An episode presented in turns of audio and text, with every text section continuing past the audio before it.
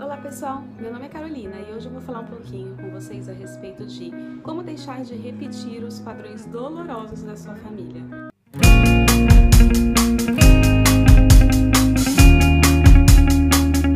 Imagina o seguinte, a Juliana estava no segundo casamento e mesmo assim ela não conseguia estar inteira nesse relacionamento. Ela fazia planos incríveis com o marido, mas chegava na hora de realizá-los, ela sentia alguma coisa dentro dela que impossibilitava dela realmente estar feliz nas relações amorosas. Talvez vivendo um sentimento de a vida é muito difícil, nunca poderei ser feliz em relacionamentos, todos podem menos eu. Você já escutou isso? Já ouviu isso dentro de você? Uma constelação familiar, ela se deu conta de que seus avós não poderiam, entre aspas, ter casado Segundo a família da mãe, que era uma mulher de posses e o marido vinha de uma família pobre, esse amor não poderia ter seguido em frente. Tinha tudo para acabar, dizia a mãe da avó. Esse é um relato real de uma constelação familiar, relato autorizado pela cliente, é lógico. Como ser feliz em um relacionamento 100 anos depois, tendo isso como base familiar? Ela dizia que sentia uma força invisível que a fazia tomar decisões inconscientes que sempre direcionavam as relações para onde? Para o fim. E veja que essa sensação se estendia também para as relações de amizade, para a vida profissional, para a saúde, para muitas outras coisas. Era uma sensação de que tudo sempre acabaria em algum momento e eu precisava me preparar para esse fim. Imagina isso? Como psicóloga e consteladora sistêmica, é muito comum participar de histórias parecidas a essa. Criam-se planos cheios de beleza, potencial, mas por algum motivo parece não acontecer, como se não crescesse. Ou quando cresce, tende ao fim a desmoronar. Observo muitas pessoas com um potencial incrível de uma vida saudável, uma vida próspera, indo atrás de relações profissionais e afetivas que sempre parecem sinalizar para um ponto final, ou uma insatisfação, uma falta de sensação de felicidade nessas relações. Veja isso, nós temos dentro da gente uma série de programas como se fôssemos um computador. Esses programas vêm de nosso sistema familiar e das interações que tivemos ao longo da nossa vida. Assim como o DNA, que contém as informações biológicas da nossa família, o sistema também contém essas informações emocionais, histórias de sucessos e fracassos ao qual estamos inseridos. E isso se une às nossas histórias, aos êxitos, aos fracassos que também tivemos ao longo da nossa vida, na infância, na adolescência, na idade adulta. Esses sucessos e fracassos formam dentro da gente uma rede de informação que vai conduzindo a gente aos nossos ideais, carregando essa mochila. É uma mochila emocional. E muitas vezes buscamos o fracasso para honrar esse sistema que já está formado dentro de nós. Muitos desses programas irão nos direcionar a situações difíceis, onde honraremos com sofrimento, com perdas, com exclusões ou com dores emocionais que ocorreram no nosso passado familiar. Esse exemplo relatado acima fala sobre uma relação amorosa que foi determinada como não possível, fadada ao fim. Uma relação que aconteceu, que não finalizou e não concretizou o fim que era esperado pela família da mãe, mas que deixou marcas profundas na história dessa família, hoje sendo representada pela minha cliente, que observava estar sempre esperando o término das suas próprias relações. Qual relação havia entre o que ela sentia hoje e o que sua avó sentiu anos atrás? Veja, a cliente não conhecia essa história.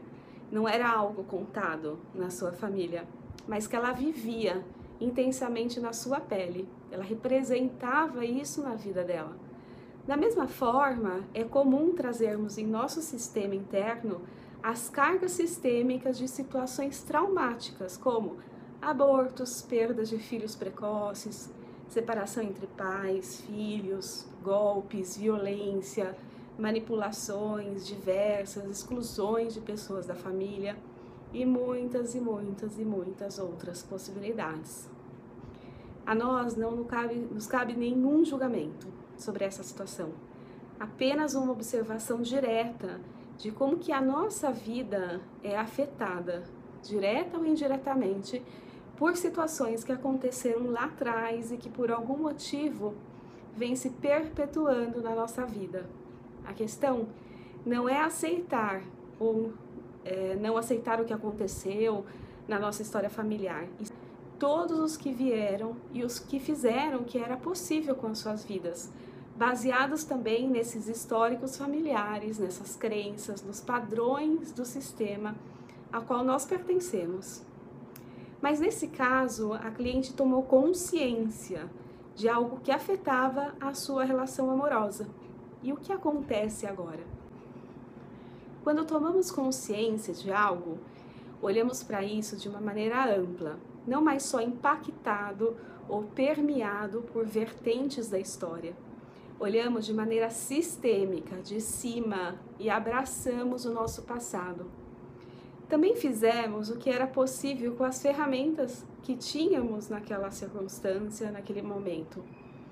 E com consciência é mais fácil lidar com os desafios diários, porque passamos a ser autores da história e não mais meros reprodutores de algo que não nos faz bem, ou vítimas da circunstância. Sair do piloto automático te permite começar a construir uma vida mais feliz e saudável para você. Mas como fazer isso? Aqui vão algumas dicas para você observar e analisar. Vamos lá. 1. Um, aprender a identificar o padrão. Pergunte-se: em qual área da minha vida estão ocorrendo as mesmas situações que não desejo mais? É no trabalho, é na saúde, relacionamentos amorosos. Que situação é essa? 2. Aprender a identificar a emoção interna predominante. Qual emoção predomina quando penso nessa situação e nesse padrão? 3. Permitir-se incluir a emoção. O mal-estar até que essa energia se dilua é preciso coragem, porque você irá identificar um medo, uma raiva, um ciúme, uma inveja, uma ganância, um orgulho, sentimentos, emoções que muitas vezes a gente não quer se dar conta. Tudo isso faz parte de você e do seu passado familiar. E para que isso pare de fazer efeito em si, é importante olhar de frente, sem negações, sem mimimi, nem autoflagelo e deixar passar. 4 mudar os hábitos e atitudes que atraíram a repetição do padrão negativo. Essa é a parte mais difícil, não é? Aprender a focar na luz, projetar o crescimento, as situações de paz e atrás disso, deixando as coisas antigas para trás. 5. Honrar e reverenciar os pais e os antepassados, sabendo incluir todas as dores que eles trouxeram, sem pintar de cor de rosa, mas transcendendo o incômodo emocional até se conectar com a luz e com a força que também vem dos mesmos pais e do passado familiar. Honrar e reverenciar os pais e a família é um processo interno, não tem nada a ver com estar grudado na família, interferindo, deixando ser manipulado. A conexão profunda com a família traz liberdade e é um processo terapêutico e espiritual que precisará de tempo, logicamente, para absorver e existir. Vamos lá, coragem. Ao largar os padrões que nos unem ao peso sistêmico da família, nos abrimos para receber a força, os dons, a intuição que também vem das raízes familiares. E para terminar, vamos fazer uma visualização. Vamos lá. Feche os olhos. Inspire e expire. Imagine-se num lugar bonito, confortável, um lugar que representa a paz para você. Observe você à sua frente, com uma luz radiante em volta de você. Observe essa luz.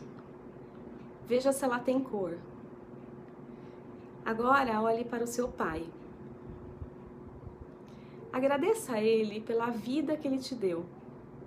Ele te deu a vida e isso é muito. Olhe para sua mãe.